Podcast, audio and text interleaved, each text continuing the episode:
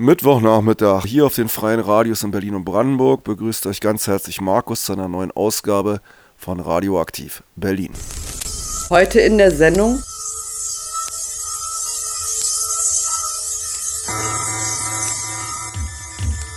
Heute beschäftigen wir uns mit einem Buch des afroamerikanischen Journalisten Mumia Abu Jamal.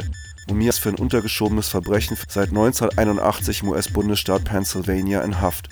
Im März 2023 kam eine Textsammlung von ihm heraus, die 40 Jahre seiner Texte aus Gefängnissen beinhaltet, im Westend Verlag unter dem Titel Texte aus dem Todestrag, Essays eines politischen Gefangenen. Und aus Anlass seines Geburtstages, das war der 24. April, fand in der Kiezkneipe Syndikat eine Lesung aus diesem Buch statt. Kurz vorher gab es noch einen kleinen Vortrag zur Gefängnissituation in den USA. Ich habe den Mitschnitt, den Free Mumia Berlin veröffentlicht hat, bearbeitet. Und diese Fassung hört ihr heute. Ich wünsche gute Unterhaltung. Der gefängnisindustrielle Komplex oder die Gefängnisindustrie ist ein Begriff, der alles umfasst, wodurch Gefangene in staatlichen und privaten Gefängnissen Umsätze gemacht werden. Sie ist in den USA eine Multimilliardenindustrie geworden und galt 2007 bereits als drittgrößter Arbeitgeber. Dieser Wirtschaftszweig wird gern weltweit kopiert. Die Arbeit im Gefängnis ist Zwang. Verweigerung wird mit Privilegienentzug und Einzeleinschluss im Loch geahndet. Diese Strafzeit wird nicht auf die Haftzeit angerechnet. An der fast kostenlosen Arbeit verdient fast jede Branche. Die Autozuliefer- und Turnschuhproduktion, Elektronikhersteller, Betreiber großer Callcenter, die Pharma- und die Lebensmittelindustrie. Gefangene werden auch zu Arbeitsstellen außerhalb der Gefängnisse gefahren. Dort müssen sie körperliche Schwerstarbeit leisten. Gräber schaufeln, B- und Entladen und Feldarbeit. Die Anzahl Gefangener aus den Bevölkerungsgruppen der People of Color ist überproportional hoch. Sie stellen nur ca. 20 Prozent der Gesellschaft. In den Gefängnissen machen sie jedoch 66 Prozent der Gefangenen aus. Die meisten von ihnen sind AfroamerikanerInnen.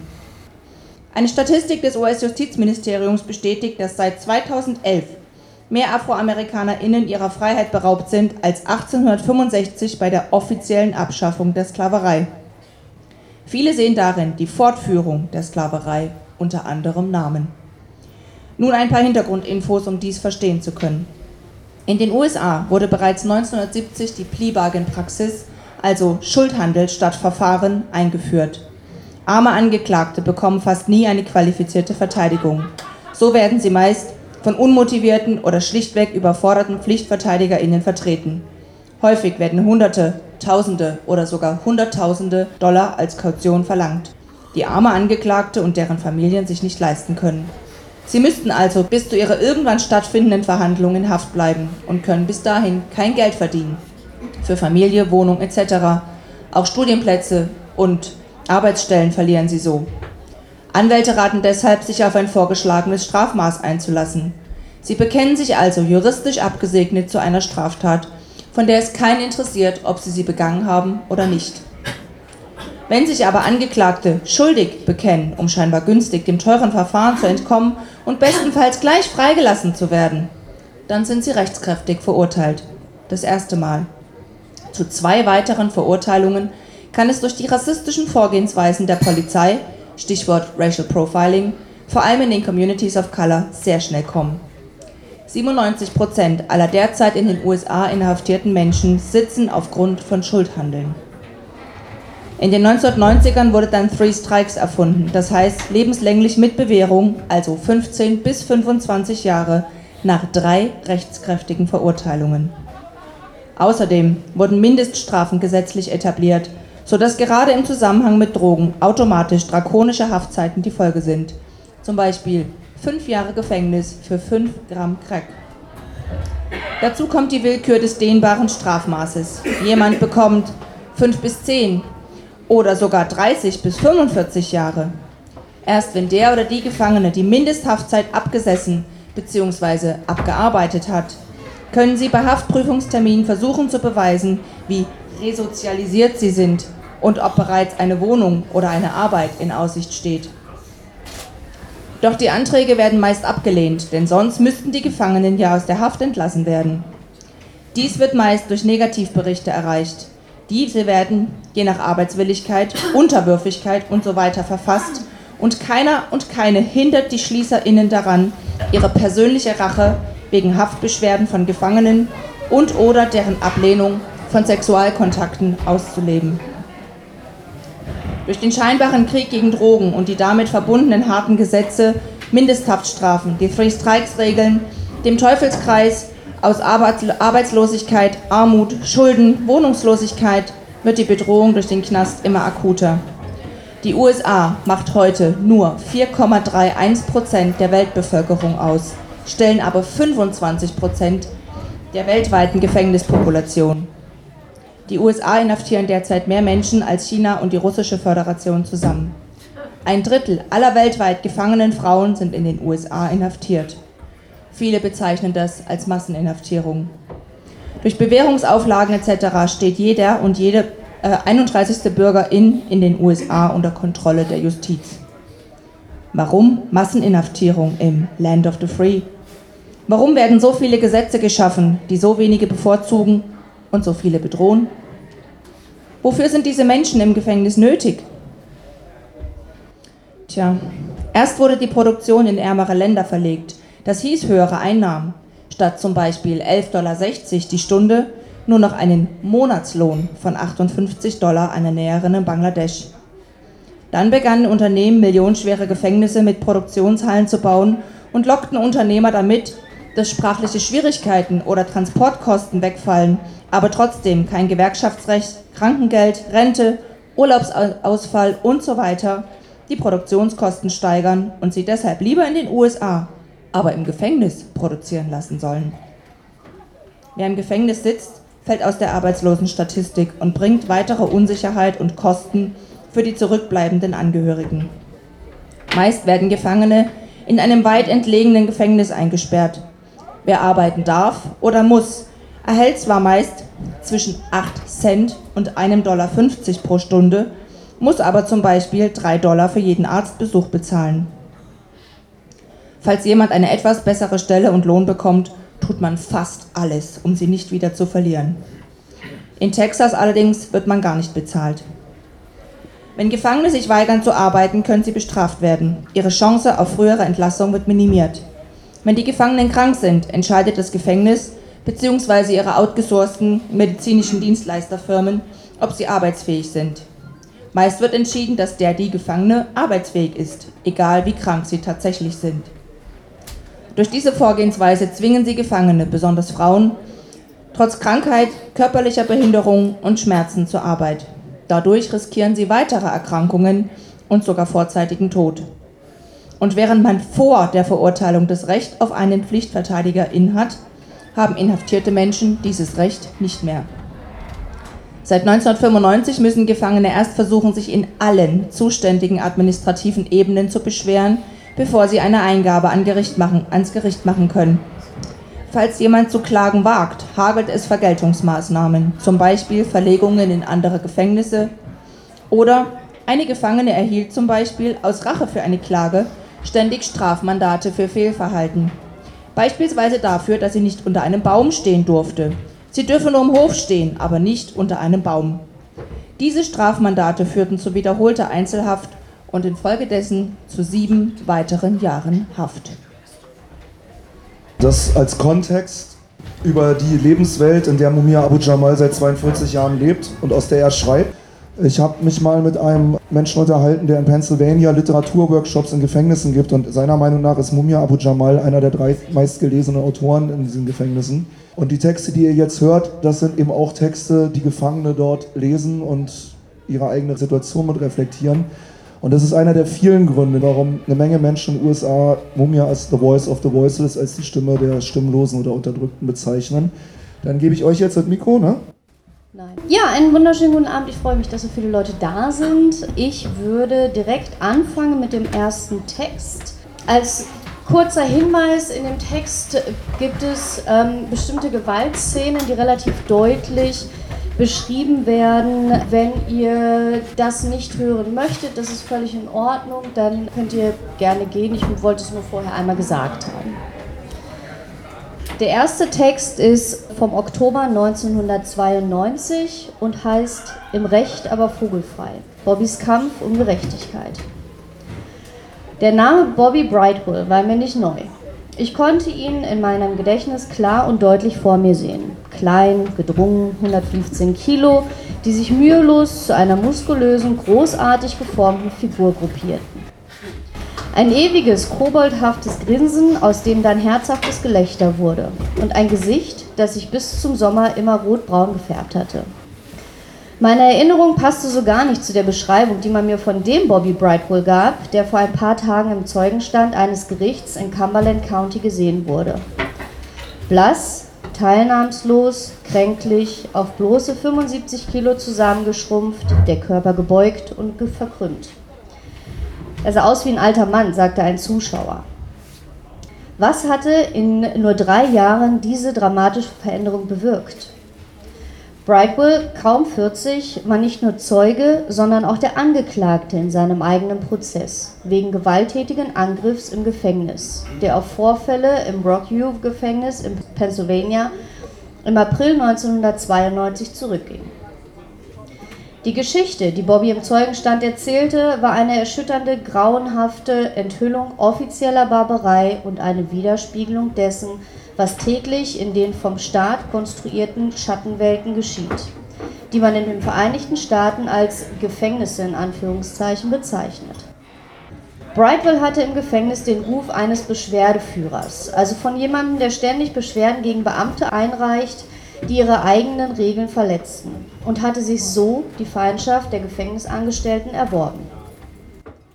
Am 10.04.1992 kehrte er kurz vor Mittag in Handschellen und eskortiert von vier mit Schlagstücken bewaffneten Wärtern vom Trainingshof zurück. Er wurde wiederholt durchsucht und nach der vierten Durchsuchung forderte er vollkommen zu Recht eine Erklärung für das wiederholte Filzen. Er wurde angewiesen, sich mit dem Gesicht zur Wand zu drehen, und als er das tat, wurde er auf den Hinterkopf und in den Nacken geschlagen. Er wurde mit dem N-Wort beschimpft und angeherrscht. Kümmer dich verdammt nochmal um deinen eigenen Dreck. Ein Wärter griff sich einen Schlagstock, benutzte die Spitze wie ein Schwert und rammte Brightwell damit wiederholt mit aller Gewalt in den Bauch, was dem gefesselten Gefangenen komplett die Luft nahm.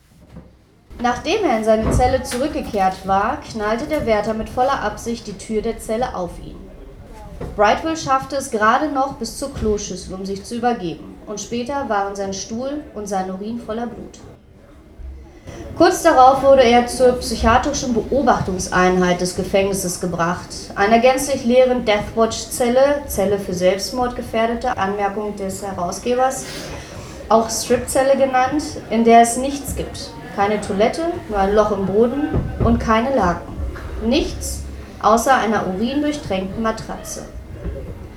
Es dauerte bis zum 13.04., bis er einen Arzt sah, der ihm lediglich eine Flüssigdiät verschrieb, aber Bobby hat bis heute, also 1992, Probleme, die Nahrung bei sich zu behalten. Am 21.04. wurde er auf Anordnung der Gefängnisverwaltung trotz seiner Bitten und seiner höchstberechtigten Angst vor Racheakten aus der Beobachtungszelle zurück in die Disziplinarabteilung verlegt, wo der Angriff auf ihn stattgefunden hatte. Seine Bitten fielen auf taube Ohren und seine kurze Rückkehr dorthin bestand daraus, buchstäblich in eine Zelle ohne funktionierendes Licht geworfen und von etwa einem Dutzend Wärtern erneut geschlagen zu werden die ihm die Brille vom Gesicht boxten, ihm die Arme verdrehten, ihn würgten und ihn prügelten. Bis er, wie er dem Gericht berichtete, überall am Körper Schläge und Schmerzen spürte. Als er auf die Stahlbank niederfiel, rissen sie ihm gewaltsam die Beine auseinander und verdrehten sie mit sadistischer Grausamkeit. Bis er halb wahnsinnig vor Schmerzen schrie, warum brecht ihr mir sie nicht einfach ab? Dann lag er mehr als fünf Stunden lang verdreht, in Handschellen und mit einem Ledergeschirr gefesselt, ohne medizinische Behandlung, in einer Lache aus Erbrochenem, mit Schmerzen und voller Angst, bevor er wieder in die leere Deathwatch-Zelle gebracht wurde. Anfang September 1992 fand sein Verfahren wegen tätlichen Angriffs auf einen anderen zu lebenslänglicher Haft verurteilten Gefangenen statt. Die Jury des Prozessgerichts befand Bobby für nicht schuldig und sprach ihn in allen Anklagepunkten frei. Ein Prozessbeobachter sagte, Brightwell habe bei der Verlesung des Urteils nicht einmal gelächelt. Sein Geist war wahrscheinlich vollkommen mit dem Bild seiner Folterer beschäftigt, den gut bezahlten Beamten, die ihm alles bis auf das nackte Leben gestohlen hatten und gegen die nie auch nur Anklage erhoben wurde. Die Todesmaschine. Kolumne von März 2000. Alles in der Welt hat seinen eigenen Rhythmus, sozusagen eine eigene Wellenfrequenz. Dasselbe könnte auch von der amerikanischen Maschinerie des Todes gesagt werden, jenem uneinheitlichen und widersprüchlichen politischen Instrument zur Auslöschung von Menschen, das so typisch amerikanisch ist, aber auch die europäischen Verwandten des Landes in Frankreich, Italien, Deutschland und Großbritannien weiterhin gleichermaßen fasziniert und beunruhigt. Woran liegt das? Es liegt daran, dass gegenwärtig kein europäischer Staat die Todesstrafe praktiziert und dass die meisten von ihnen sie formell abgeschafft haben. Aus dieser Perspektive, gewonnen durch einige Generationen eines Lebens ohne Hinrichtungen, erscheint ihnen der amerikanische Hunger nach Tod als außerordentlich monströs. So fällt es ihnen jetzt schwer, ein Schreckgespenst wie George W. Bush zu begreifen. Einen Gouverneur, der mehr Menschen zur Hinrichtung geschickt hat als jeder andere Gouverneur der jüngsten US-Geschichte und der gesamten Geschichte des Bundesstaates Texas. Aufgrund seiner enthusiastischen Unterstützung für das amerikanische Ausrottungsregime kann Bush mit seinem enigmatischen hämischen Grinsen und seiner demolierten Syntax durchaus als Gouverneur des Todes bezeichnet werden. Texas ist zum Emblem für Amerikas dunkle Leidenschaft für den Tod geworden. Aber zugleich hat sich Texas auch in eine Art überlebensgroße Karikatur der amerikanischen Todeskultur verwandelt. Ein System, das die Armen, die Afroamerikaner und die Mexikaner nach Prozessen, in denen ihre Anwälte am Tisch der Verteidigung ein Nickerchen hielten, ins Jenseits befördert. Nur im Lone Star State konnte ein sogenannter Supreme Court eine solche Praxis verteidigen und das damit begründen, dass die Verfassung eines Angeklagten vielleicht einen Anwalt garantiert, nicht aber, dass dieser Anwalt sich auch im Wachzustand befindet. Es ist diese Sorte von Verteidigung, die die Armen auf die Stufe des Gallens gebracht hat, des direkten Nachkömmlings der Bäume, an denen Lynchjustiz verübt wurde. Wie viele andere Urteilsbegründungen in den Vereinigten Staaten ist auch diese für den innenpolitischen Konsum und nicht für ein internationales Publikum gedacht. In der Leere und der Stille einer nicht vorhandenen internationalen Überprüfung können dann alle möglichen leeren Behauptungen über die Herrschaft des Gesetzes, das vielbeschworene Recht auf einen Anwalt oder all die anderen angeblich verfassungsmäßigen Rechte aufgestellt werden. Aber was für ein Recht kann es eigentlich ohne das fundamentale Recht auf Leben geben? Für arme Menschen, die der bewaffneten Macht des Staates gegenüberstehen, bedeutet die Rede von Rechten, dass in einer Sprache gesprochen wird, die eine der beiden Seiten weder verstehen noch entziffern kann. Während Schwarze der Bourgeoisie und der Mittelklasse sich über das Hissen einer konföderierten Flagge in einem Südstaat aufregen, findet in den Gerichtssälen von der einen Küste bis zur anderen Tag für Tag unter der echten Fahne Amerikas eine ununterbrochene Kampagne des legalen Niedermetzelns der städtischen Armen statt. Die Angst vor diesen Armen hat nichts mit der archaischen Symbolik einer längst toten Konföderation zu tun, sondern basiert auf den äußerst realen Anschlägen und Angriffen auf das Leben und die Würde der Schwarzen auf den Straßen, in den Geschäften, auf den Polizeiwachen und in den Gerichten des Landes. Wir sind alle gelehrt worden, misstrauisch auf die weißen Kapuzen und die weißen Roben zu schielen, während man uns zugleich beibringt, voller Respekt auf dieselben Personen zu blicken, wenn sie eine schwarze Robe trägt und vor der rot-weiß-blauen Flagge unter dem Emblem des Staates sitzt. Mittels ihrer Gerichte und ihren rechtlichen Proklamationen führen die juristischen Strukturen des Landes derzeit eine New Age-Sklaverei ein, die nicht die Arbeit, sondern das blanke Leben schwarzer Männer und Frauen ausbeutet. Es ist dieser soziale Faktor, der dem Begriff des gefängnisindustriellen Komplexes seine wahre Bedeutung verleiht. Ohne die Sklavenzüge, das Winchester-Gewehr, die Galgenschlinge und das Ghetto sozialer Exklusion würde dieses Land gar nicht existieren. Das amerikanische System des Todes fungiert nun als die moderne Variante der albtraumhaften, gewalttätigen Schrecken, die die Geburt der Nation begleiteten. Es ist ein integraler Teil der Maschinerie von Angst, Schmerz und Unterdrückung, deren Saat bereits in den Anfängen Amerikas als Nation enthalten war.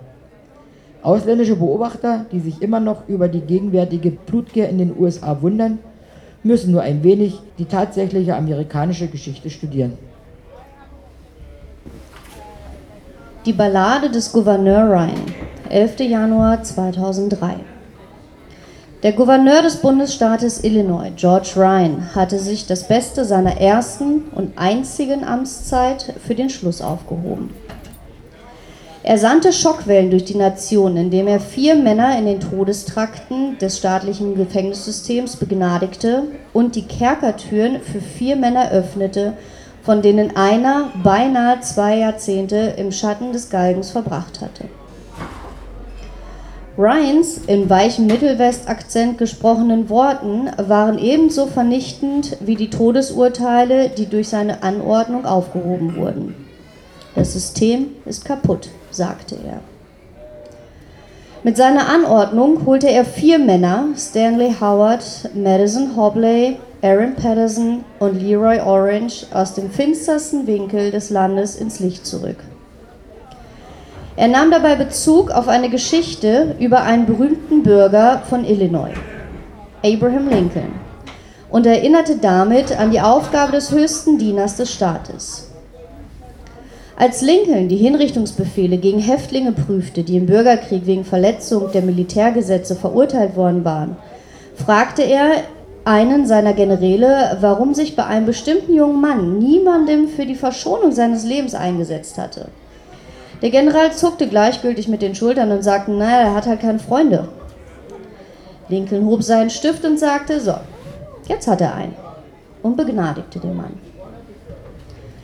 Ryan sagte, auch diese vier Insassen des Todestraktes, jeder von ihnen ein Opfer von Polizeifolter, falschen Geständnisse, von Amtsmissbrauch der Staatsanwaltschaft und richterlicher Blindheit für all diese niederträchtigen Rechtsverstöße, hätten einen Freund und entschied sich, den gordischen Knoten zu zerschneiden, indem er eine vorbehaltlose Begnadigung für sie aussprach. Er erwies sich als Freund von Männern, die in den dunklen, abgelegenen Winkeln des Todes wenig wirkliche Freunde hatten. Noch vor Ende desselben Tages verließen drei der vier die hermetische Enge der staatlichen Repression und traten in die frische Luft eines winddurchwehten Chicagos hinaus in die Freiheit. Mit diesem Akt versetzte Ryan dem staatlichen System des Todes einen ernsthaften, entscheidenden Schlag und rückte damit die Unfähigkeit der Amtsträger und Beamten des Systems zur Behebung der schweren Missstände der Todesstrafe in ein grelles Licht. Es passt nur zu gut ins Bild, dass ausgerechnet Ryan, ein in Bedrängnis geratener Politiker mit nur einer einzigen Amtszeit und ohne juristische Ausbildung, ich bin eigentlich Apotheker, erklärte er immer wieder, derjenige war, der diese tiefen und beunruhigenden Probleme anging. Ebenso gut passt, dass die Probleme des staatlichen Systems des Todes in Illinois nicht durch die Bemühungen von Mitgliedern des Anwaltsstandes aufgedeckt wurden, sondern durch die chaotisch kreativen Anstrengungen von Journalismusstudenten. Es waren ihre Nachforschungen, die nach einigen Jahren zu Ryans definitiver Schlussfolgerung führten, nämlich, dass das System kaputt sei. Nur Stunden nach seiner beispiellosen Verkündigung der vier Begnadigungen gab Ryans Büro ein weiteres weltbewegendes Ereignis bekannt, nämlich die ausnahmslose Strafmilderung für jeden einzelnen Insassen der Todestrakte von Illinois. Am Ende der Woche würden 167 Menschen nicht mehr in der Todeszelle sitzen. Ryan war als konservativer Republikaner gewählt worden, der nach eigener Auskunft, Zitat, niemals auch nur einen Augenblick darüber nachgedacht hatte, ob die Todesstrafe richtig oder moralisch gerechtfertigt sei und war somit der letzte Politiker, von dem man so etwas erwartet hätte, nämlich die Schließung des siebtgrößten Todestraktes der Vereinigten Staaten. Mit heiserer Stimme und einer Nervosität, die an seinen fahrigen Auftreten leicht ablesbar war, versetzte dieser Gouverneur, der nur vier Jahre regierte, dem System des Todes in Amerika einen gewaltigen Schlag. Mit einer besonders für einen, wenn auch scheidenden, amerikanischen Politiker bemerkenswert großen Vision sprach Ryan nicht nur über die Probleme der zum Tod Verurteilten, sondern auch jener, die zu lebenslänglicher Haft verurteilt werden. Seine Worte stellten das seltene Eingeständnis eines Gouverneurs dar, dass das System gravierend mangelhaft war. Zitat, das System hat sich als extrem ungenau, als ungerecht, als unfähig, die Unschuldigen von den Schuldigen zu unterscheiden und als rassistisch erwiesen. Die Umwandlung von mehr als 150 Todesurteilen durch Ryan gebietet jetzt fraglos der kalten Hand des Todes Einheit. Nicht aber den Ungerechtigkeiten, die viele erst in den Todestrakt gebracht oder für ihre Einkerkerung im Lebenstrakt gesorgt haben. Denn diese Probleme, die tiefen Risse im System, die bleiben. Es ist auf tragische Art wahr, dass, wie Ryan es sagt, das System kaputt ist. Die bittere Wahrheit ist, dass seine Bemühungen, wenngleich unbestreitbar edel und fraglos von historischer Bedeutung, die Misere nicht beheben können. Sehr zu seiner Ehre hatte Ryan eine unabhängige Expertenkommission eingesetzt, die das staatliche System des Todes untersuchen sollten. Und diese kam nach drei Jahren zu einer politischen, aber recherchebasierten Schlussfolgerung, das System ist kaputt. Die Kommission aus Staatsanwälten, Richtern, Verteidigern und Studenten verabschiedete 85 Empfehlungen zur Reparatur des Systems. Darunter die lückenlose Tonaufnahmen von Geständnissen, die Abschaffung von Geständnissen gegenüber Gefängnisspitzeln und eine ganze Reihe anderer Maßnahmen. Der Gesetzgeber entschied sich, die Empfehlungen zu missachten. Ebenso wie die höchsten Gerichte des Staates beschlossen, viele der krassesten Ungerechtigkeiten zu ignorieren. Und so fühlte sich Ryan, der Mann ohne juristische Ausbildung, zum Handeln gezwungen. Wenn das System kaputt ist, wie soll es sich dann selbst reparieren können? Ryans höchst ungewöhnliches Vorgehen scheint dem Schluss nahezulegen, dass es das nicht kann. Denn obwohl nun vier Männer von der Last ihrer unrechtmäßigen Verurteilung befreit sind, waren sie die einzigen vier Unschuldigen, die im Todestrakt des Staates oder im noch größeren Trakt der lebenslänglichen? Nee, das ist ziemlich unwahrscheinlich. Oder anders gefragt, wenn das all dem zugrunde liegende System weiter fest installiert bleibt, was ist da mit den Gefangenen, die noch kommen? Wie viele Jahre werden andere Unschuldige noch im Würgegriff dieser Sklavenschiffe aus Stahl und Beton leiden müssen, bevor der nächste Skandal die Stabilität des Systems erschüttert? Ganz wie im notorischen wiederkehrenden Zyklus der Fälle von Polizeikorruption in amerikanischen Städten wie New York, Philadelphia, Los Angeles oder auch Chicago ist auch hier das Problem nicht behoben, sondern wird nur an spätere Amtsinhaber weitergereicht.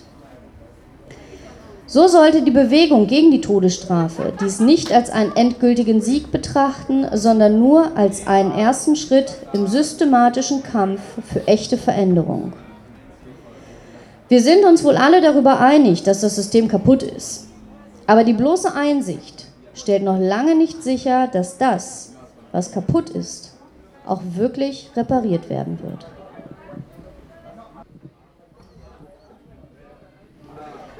Wetzen auf dem Rückzug. Kolumne von September 2008. Unter denen, die die Urteilsbegründungen von Gerichten verfolgen, kann kaum jemand die Entscheidung des Supreme Courts der USA im Fall Wetzen versus Kentucky von 1986 ignorieren. Sie lief darauf hinaus, dass dem Staat der Anklage verboten wurde, potenzielle schwarze Geschworene aus rassistischen Motiven von der Jury auszuschließen. Sie revidierte die Regeln aus dem Fall Swain versus Alabama von 1965, mit denen das Gericht von Klägern verlangte, eine systematische Diskriminierung über eine ganze Anzahl von Fällen und eine Reihe von Jahren hinweg zu zeigen. Es muss nicht eigens gesagt werden, dass eine solche Aufforderung jenseits der Ressourcen der meisten Leute lag, weshalb nur wenige Klagen erhoben wurden und noch weniger erfolgreich waren. Es ist schwer, dem Verdacht zu widerstehen, dass mit diesem Urteil nur ein rechtlicher Lippendienst an einem Prinzip geleistet wurde, das dann in der Praxis umso leichter gebrochen wurde.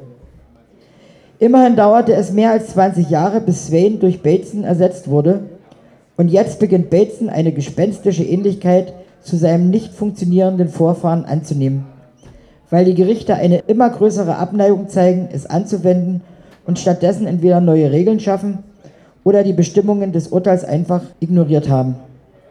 Wir haben diesen Prozess in der letzten Zeit in einer Reihe von Fällen am Werk gesehen, darunter der Fall Commonweal versus Robert Cook.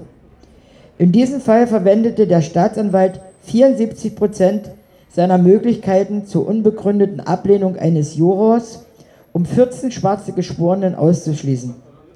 Unglaublicherweise kam der Court of Common Pleas in Philadelphia zunächst zu dem Schluss, dass nicht einmal das einen prima facie Fall von Diskriminierung darstellte. Später sah es dann einen anderen prima facie Anschein von Diskriminierung, kam aber zu dem Urteil, dass der Ankläger habe genügend sogenannte rassenneutrale Gründe für den Ausschluss schwarzer Geschworener angeführt und daher nicht gegen Bateson verstoßen. Erst kürzlich stimmte das oberste Gericht Pennsylvanias dem zu, obwohl der Staatsanwalt sich bei zwei schwarzen Geschworenen nicht erinnern konnte, warum er sie ausgeschlossen hatte, also in Wirklichkeit keine Rechtfertigung dafür geben konnte.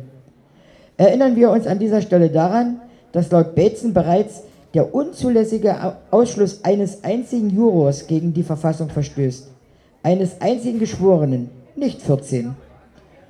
Und hier ist der Clou. Der Staatsanwalt in, in Mr. Cooks Fall hatte 1987 ein Trainingsvideo produzieren lassen, in dem er angehende Ankläger darüber aufklärte, wie man am besten gegen Bateson verstoßen konnte und wie man Richter darüber belog. Aber vielleicht hätte der damalige Ankläger Jack McMahon gar nicht so hart arbeiten müssen, denn wie sich herausstellte, nehmen die Gerichte oft den Staatsanwälten die Arbeit ab. Wo ein Ankläger sich nicht mehr an die Gründe für die Ablehnung eines Geschworenen erinnern kann, wird das Gericht einen Grund finden. Das ist in diesem Fall besonders unerhört, weil der Mann, der die Urteilsbegründung schrieb, zu der Zeit, als McMahon schon sein Band aufnahm, Bezirksstaatsanwalt war, aber jetzt Vorsitzender Richter des Pennsylvania Supreme Court ist. Können Sie das Wort Interessenkonflikt buchstabieren? Hat er sich aus dem Verfahren zurückgezogen? Was denken Sie? Gute zehn Jahre haben die Gerichte in Pennsylvania McMahon jetzt als den Bösewicht hingestellt, als eine Art außer Kontrolle geratenen Ankläger und die meisten der von ihm erreichten Verurteilungen, bis auf die Cooks, wurden aufgehoben. Aber McMahon war nicht das Thema und hätte es nie sein sollen, weil er in Wirklichkeit lediglich das Vorgehen und die Praxis seiner Behörde beschrieb und seine Nachwuchskollegen in den Techniken ausbildete, die über Jahre hinweg bei Verfahren angewendet worden waren. Mr. McMahon fasste in Worte, was die Staatsanwälte der Behörde taten, um Verurteilung zu erreichen. Heißt das, dass seine Behörde sich um faire und unparteiische Jurys bemühte? Um McMahon selbst zu zitieren, nun, das ist lächerlich. Das ist ganz und gar nicht das, was sie wollen. Tatsächlich bestand ihre Aufgabe darin, eine Jury zu bekommen, die so unfair wie möglich war. Und in vielen Fällen bedeutete das, so wenig Schwarze für die Jurys zuzulassen wie möglich. Betzen ist genauso unwirksam, wie Swain es war. Denn wenn sie keine faire Jury ohne Rassendiskriminierung wollen, wird ihnen jeder Grund recht sein. Sie proklamieren Ideale der Fairness, die in keiner Beziehung zu der realen Praxis stehen die sich täglich in den Gerichtssälen in ganz Amerika abspielt. Eine solche Beziehung herzustellen, wäre, um McMahon zu zitieren, lächerlich. Dürft ihr das gerne tun. Außerdem werden Personen genannt in diesem Text, die zum jetzigen Zeitpunkt nicht mehr im Gefängnis sitzen, weil sie entweder freigelassen wurden oder gestorben sind oder ähnliches. Der nächste Text heißt sofortige Beendigung der Isolationshaft und ist vom 5. September 2012. Brüder und Schwestern, Hermanos y Hermanas, Genossinnen und Genossen. Danke, dass ihr heute alle hier zusammengekommen seid. Ihr denkt vielleicht, ihr wisst etwas über Isolationshaft, aber ihr wisst nichts darüber. Ihr habt vielleicht einen geliebten Menschen im Gefängnis, der das erlebt oder euch davon erzählt hat. Aber ich sage euch, ihr wisst trotzdem nichts darüber. Ihr kennt das Wort, aber zwischen dem Wort und der Wirklichkeit liegt eine ganze Welt und die kennt ihr nicht. Man könnte vielleicht sagen, in dieser Welt gehe es zu wie auf einem anderen Planeten, einem Ort, auf dem die Luft anders ist, das Wasser anders ist, die Natur und Flora und Fauna absolut nichts dasselbe bedeutet. So wie ihr das Wort Folter kennt, aber nicht wisst, wie Folter sich anfühlt. Isolationshaft ist Folter. Vom Staat betriebene und abgesegnete Folter. Manche von euch mögen das überspitzt oder übertrieben finden. Aber ich habe länger in Isolationshaft gelebt, als viele Amerikaner von heute überhaupt gelebt haben. Ich habe Männer gesehen, die von der zerstörerischen, vernichtenden Einsamkeit in den Wahnsinn getrieben wurden. Die ihre Arme aufgeschlitzt haben, bis sie kreuz und quer mit Schnitten übersät waren. Die sich lebendig angezündet haben. Das ist nichts, wovon ich in Psychologiebüchern oder Zeitungsberichten gelesen habe. Ich habe es mit eigenen Augen gesehen. Denselben, die gerade beobachten, wie ich diese Sätze niederschreibe. Ich habe das Blut gerochen. Ich habe den ekelerregenden Rauch eingeatmet. Wie kommt es dazu? Weil Menschen soziale Wesen sind und Isolationshaft das tötet, was in uns menschlich ist. Warum haben diese Männer sich selbst so etwas angetan? Wir können es nicht wirklich wissen, aber ich würde sagen, sie wollten einfach etwas fühlen. Irgendetwas. Ich habe gesehen, wie Männer, die schon mit Handschellen gefesselt waren, geschlagen, mit Tasern und anderen elektrischen Geräten geschockt und mit Pfefferspray taktiert wurden das tatsächlich eine Form von flüssigem Cayennepfeffer ist und Augen, Nasen und Mundschleimhaut verbrennt. Während Amerika sein zweites Jahrhundert der Masseninhaftierung beginnt und dabei sämtliche Rekorde der Repression bricht, bricht es außerdem auch alle Rekorde im besonderen Bereich der Isolation, des Einsperrens, Isolierens und Folterns von immer mehr Menschen für immer mehr Jahre. In meinem Buch aus der Todeszelle habe ich beschrieben, wie der US Supreme Court, sage und schreibe im Jahr 1890, im Fall Medley verfügte, die Isolationshaft eines Menschen in der Todeszelle Colorados sei verfassungswidrig. So hat sich das Gesetz im Lauf eines Jahrhunderts zurückbewegt. Heute würde eine Idee wie die des damaligen Supreme Courts lächerlich wenn nicht gar undenkbar wirken. Nach vorsichtigen Schätzungen sitzen im ganzen Land mehr als 100.000 Menschen in Isolationshaft. Der Text ist von 2012. Ich befürchte, diese Schätzung ist sogar eher konservativ, aber egal, wie die Zahlen sind. Die schlichte Realität ist, nach internationalem Recht ist Isolationshaft Folter. Eine solche Praxis hat nur einen einzigen Zweck, die Zerstörung menschlicher Wesen durch die Zerstörung ihres Inneren. Ist das grausam und ungewöhnlich, sowie demnach eine Verletzung des achten Zusatzartikels der amerikanischen Verfassung? In den 1890er Jahren war das offenbar so, heute aber nicht mehr.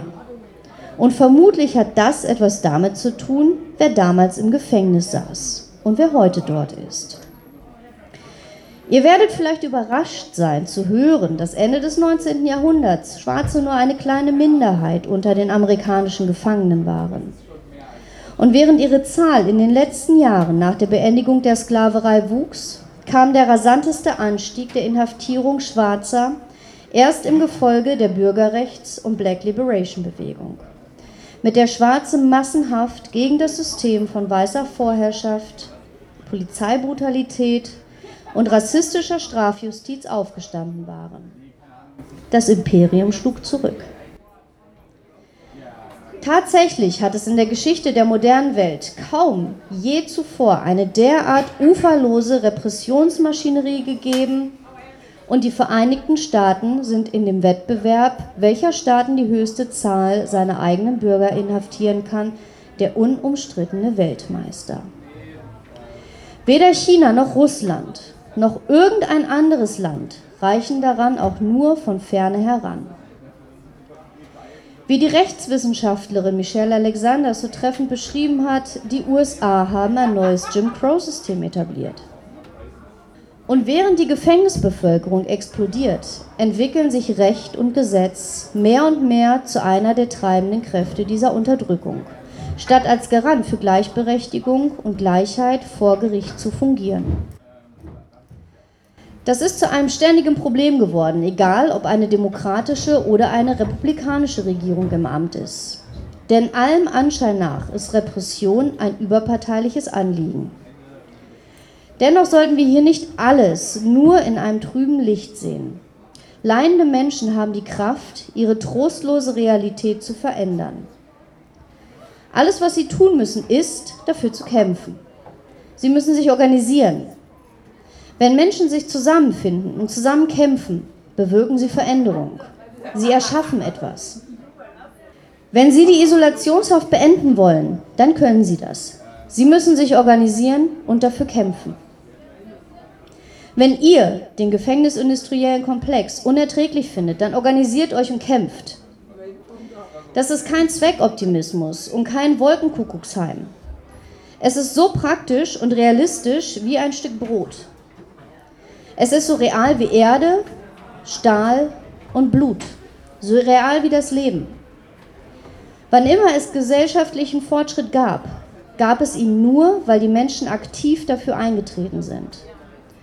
Oft gegen ihre eigene Regierung, weil Regierungen immer für den Status quo sind. Einer der schärfsten Kritiker Lincolns während des amerikanischen Bürgerkriegs war Frederick Douglass, der hitzköpfige schwarze Exklave und Gegner von Rassentrennung und Todesstrafe. Aber als Lincoln einige Jahre später starb, betrauerte Douglass seinen Tod und unterstrich seine Leistungen.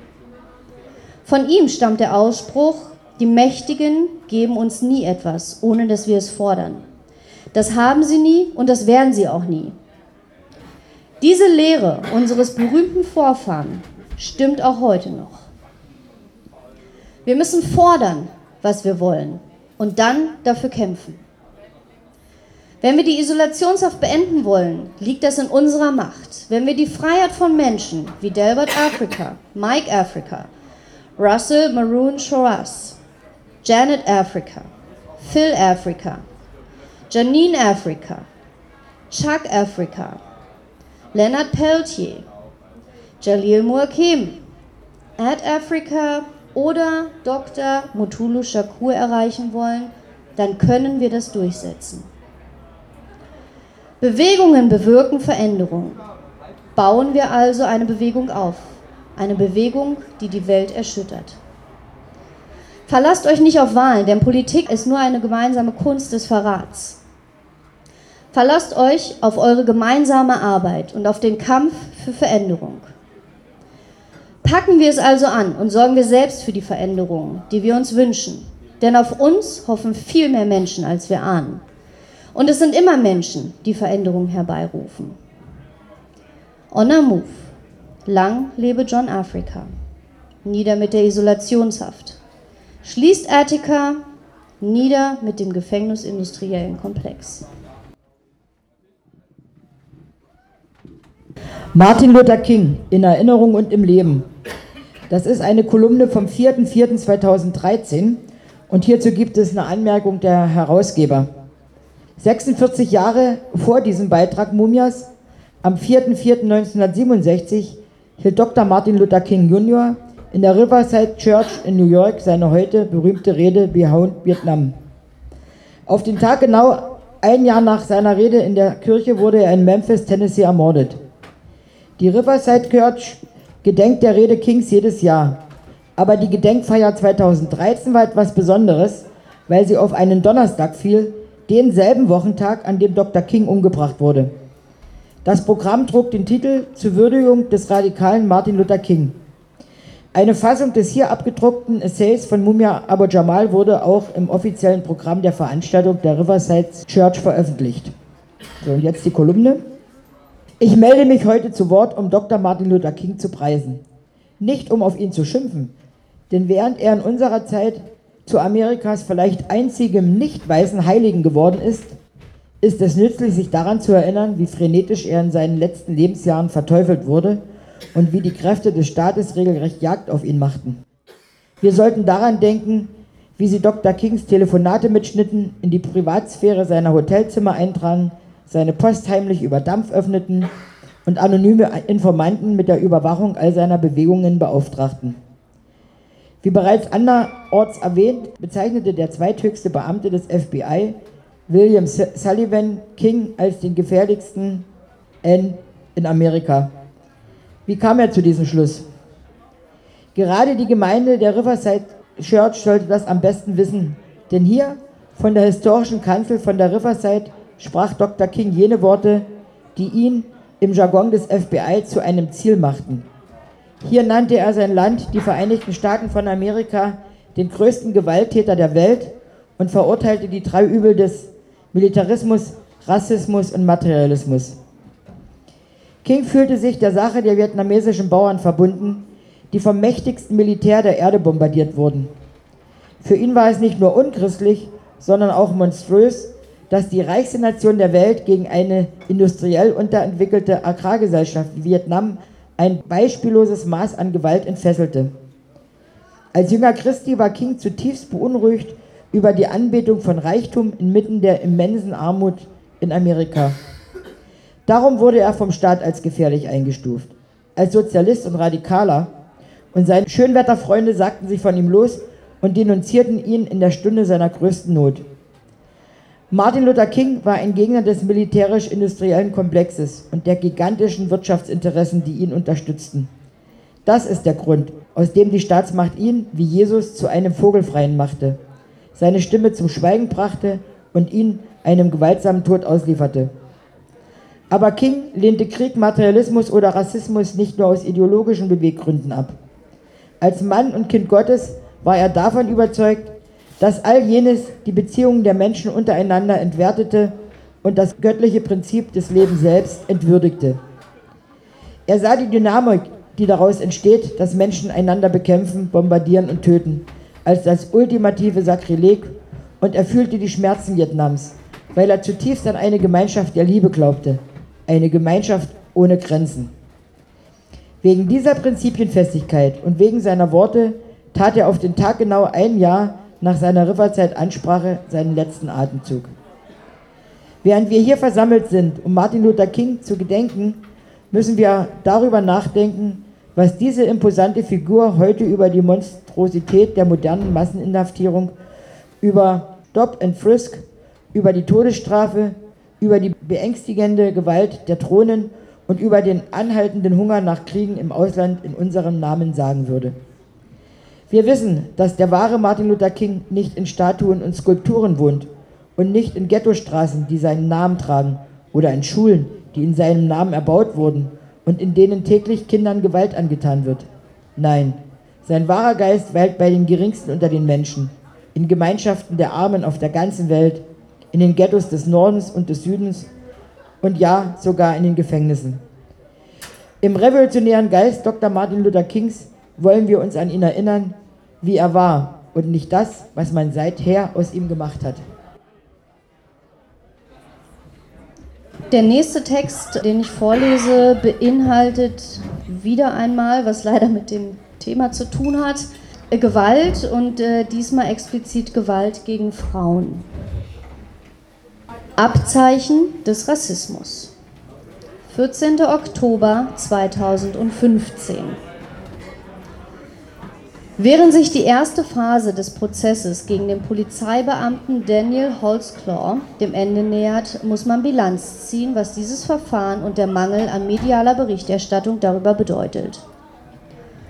Holzclaw, ein 28-jähriger weißer Polizist aus Oklahoma, wurde kürzlich in 18 Anklagepunkten von sexueller Nötigung, Vergewaltigung, Sodomie und ähnlichen Delikten im Rahmen der Verfolgung und Vergewaltigung von 13 schwarzen Frauen und Teenagern verurteilt. Eine Jury in Oklahoma sprach die Empfehlung aus, den Mann zu 260 Jahren Haft zu verurteilen. Doch wenn man nicht eigens darauf geachtet hätte, dann hätte man es verpasst. Ein Serienvergewaltiger von 13 Frauen und Teenagern.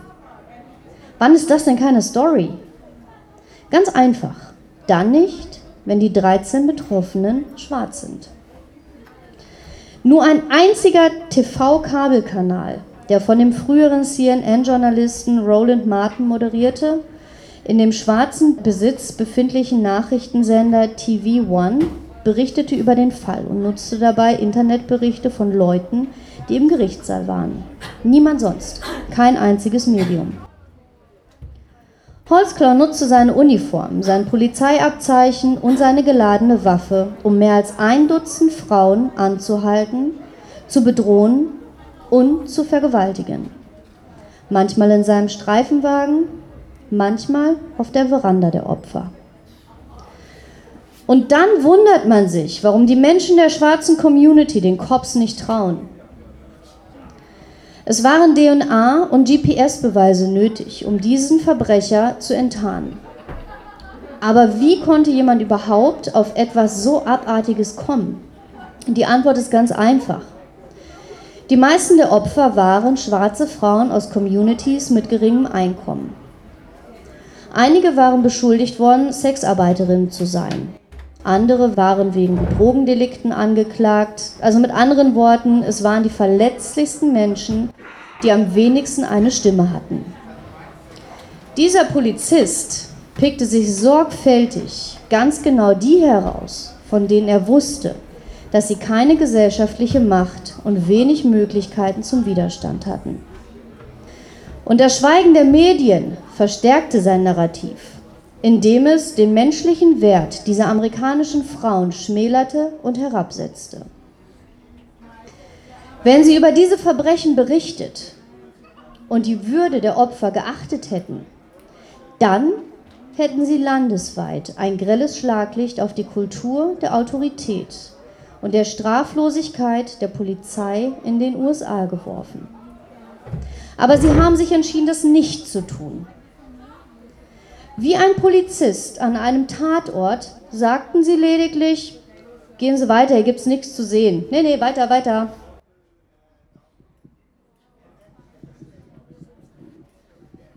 Landraub. Kolumne vom 19.03.2014. Nach der Annexion der Krim-Halbinsel in die russische Föderation haben die Politiker in den USA Schnappatmung bekommen, sich regelrecht überschlagen und sie mit dem Überfall Hitlers auf Polen verglichen. Und jetzt empören sich die Amerikaner über die Verletzung des internationalen Rechts und über Landraub. Da eine regionale Destabilisierung drohe, kündigten die Amerikaner und Europäer beinahe sofort Sanktionen gegen Russland an. Wenn Amerikaner ein großes Geschrei über Landraub erheben, ist das vor allem eine Verhöhnung der US-Geschichte. Denn wie ist Amerika schließlich entstanden, wenn nicht durch gewaltigen Landraub an den sogenannten Indianern und später den Mexikanern? War das illegal? Ja klar. Hat es internationales Recht verletzt? Ganz unbestreitbar. Verträge sind Abkommen zwischen Nationen. Die Vereinigten Staaten haben so viele Verträge mit den First Nations gebrochen, dass es geradezu peinlich ist, sie überhaupt zu zählen. Erinnern Sie sich an Texas? Texas war ein Teil Mexikos bis die Amerikaner rebellierten. Beinahe zehn Jahre lang war es ein souveräner Staat, die Republik Texas, bis die Vereinigten Staaten es 1846 annektierten. Nevada, New Mexico, Arizona, Utah, Colorado, Kalifornien, sie alle gehörten zu Mexiko, bis die Vereinigten Staaten einen Krieg vom Zaun brachen, um einen weiteren Landraub zu rechtfertigen. 1848 war der Krieg vorbei und mehr als eine halbe Million Quadratkilometer mexikanischen Gebietes wurde Teil der Vereinigten Staaten von Amerika. Ich bin kein Experte für die Krim oder was das angeht für Russland. Aber ich weiß, dass die Krim ursprünglich 1783 von Russland annektiert wurde. Sie blieb russisch, bis sie 1954 an die Ukraine abgetreten wurde. So gesehen hatte Russland eher einen Anspruch auf die Krim als die USA auf den Nordwesten Mexikos. Sollten die Vereinigten Staaten das Land, das sie Mexiko gestohlen haben, zurückgeben? Sollten sie dann auch die Millionen von Quadratkilometern zurückgeben, die sie von den indigenen Völkern erschwindelt haben, indem sie internationales Vertragsrecht gebrochen haben? Diese bloße Frage kommt uns ziemlich albern vor, nicht wahr? Und doch hat unser nördlicher Nachbar Kanada 1999 einen riesigen Landstrich seines Territoriums im Nordwesten abgetrennt und ihn den Nachkommen der traditionellen indigenen Völker, den Inuit, zurückgegeben. Er heißt Nunavut und hat ungefähr die Dimension des sogenannten Louisiana-Kaufs des Landes, das Frankreich im 19. Jahrhundert an die Vereinigten Staaten verkaufte, womit es das Territorium der USA über Nacht verdoppelte. In den USA gilt schon die bloße Idee als verrückt, Land zurückgeben. In Kanada ist es längst geschehen. Ich komme jetzt zu dem letzten Text. Wild in den Straßen vom 25. Mai 2014. Stellen Sie sich vor, eine Gruppe bewaffneter Männer stürmt einen Laden, raubt 100.000 Dollar und das gesamte Wechselgeld belästigt eine Frau sexuell und stiehlt dann auch noch alles Essbare, bevor sie wieder verschwindet. Wie würden Sie diese Leute nennen? Wie würden Sie die Nachrichtenmedien nennen? Vor ein paar Jahren stürmten junge Leute die Geschäfte in Philadelphia, drangen dort in großen Gruppen ein, rissen Kleider und Schuhe an sich und flohen in dem entstandenen riesigen Durcheinander. Die Medien nannten sie Flashmobs. Und öffentliche Kommentare denunzierten sie als Tiere, Wilde oder Kriminelle. Politiker beeilten sich, sie zu verdammen und versprachen eine zügige und drakonische Ahndung derart unakzeptablen Verhaltens. Als einige der jungen Leute kurz darauf verhaftet wurden, bedachten die Richter sie mit großer Verachtung und hohen Gefängnisstrafen für Schuhe und Hosen.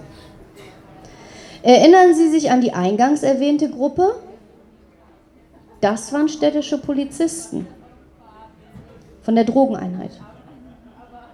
Sie nahmen sich örtliche kleine Läden vor und zerschnitten die Leitungen der Sicherheitskameras, bevor sie die Ladeninhaber ausraubten. Wie wurden Sie von den Politikern, der Staatsanwaltschaft und der Presse genannt? Polizeibeamte. Diese Ereignisse liegen ein paar Jahre zurück. Raten Sie mal, was nach jahrelangen Ermittlungen geschah. Richtig, nicht viel. Sicher, ein paar der Täter, also Polizisten, wurden entlassen, aber es gab keine Anklagen gegen sie. Und ohne Anklage werden einige, vermutlich sogar alle, ihre Jobs zurückbekommen. Mit nachträglichen Lohnzahlungen. Ist ja nichts passiert. Hier gibt es nichts zu sehen. Gehen Sie einfach weiter. In New York gibt es einige Namen, an die wir uns schmerzhaft erinnern. Ramaley Graham, Amadou Diallo, Sean Bell. Unrecht auf Unrecht auf Unrecht. Und die Politiker, besonders schwarze Politiker, sind stumm wie Mäuschen. Das ist aber kein Versehen und es ist auch kein Zufall. Das ist institutionell. Das ist systematisch. Und es geht tiefer, als wir ahnen. Vor über einer Generation, als die Polizei das Haus der Mitglieder von MOVE in Philadelphia bombardierte, schuf sie damit einen Präzedenzfall. Es war der Präzedenzfall der Straffreiheit, ein kristallklares Beispiel von Staatsterrorismus. Die Gewalt und die Schlaflosigkeit haben sich wie Krebs ausgebreitet und sie betreffen jede braune und schwarze Community im ganzen Land. Und als die Menschen zu dem Gemetzel, das die Polizei an schwarzen Familien im Viertel von Move anrichteten, schwiegen, gaben sie grünes Licht für die offene Fortsetzung derartiger Gewalt. Die Welle der gewalttätigen Repression, die sich seither ausgebreitet hat und die in der amerikanischen Geschichte beispiellos ist, ist noch immer dabei, das Leben schwarzer Familien und Communities unter sich zu begraben. Wir müssen uns zusammenschließen, um eine Bewegung aufzubauen, die diese Polizeigewalt und den gefängnisindustriellen Komplex, der die Communities of Color kriminalisiert, beendet. Und zwar für immer. Das war's.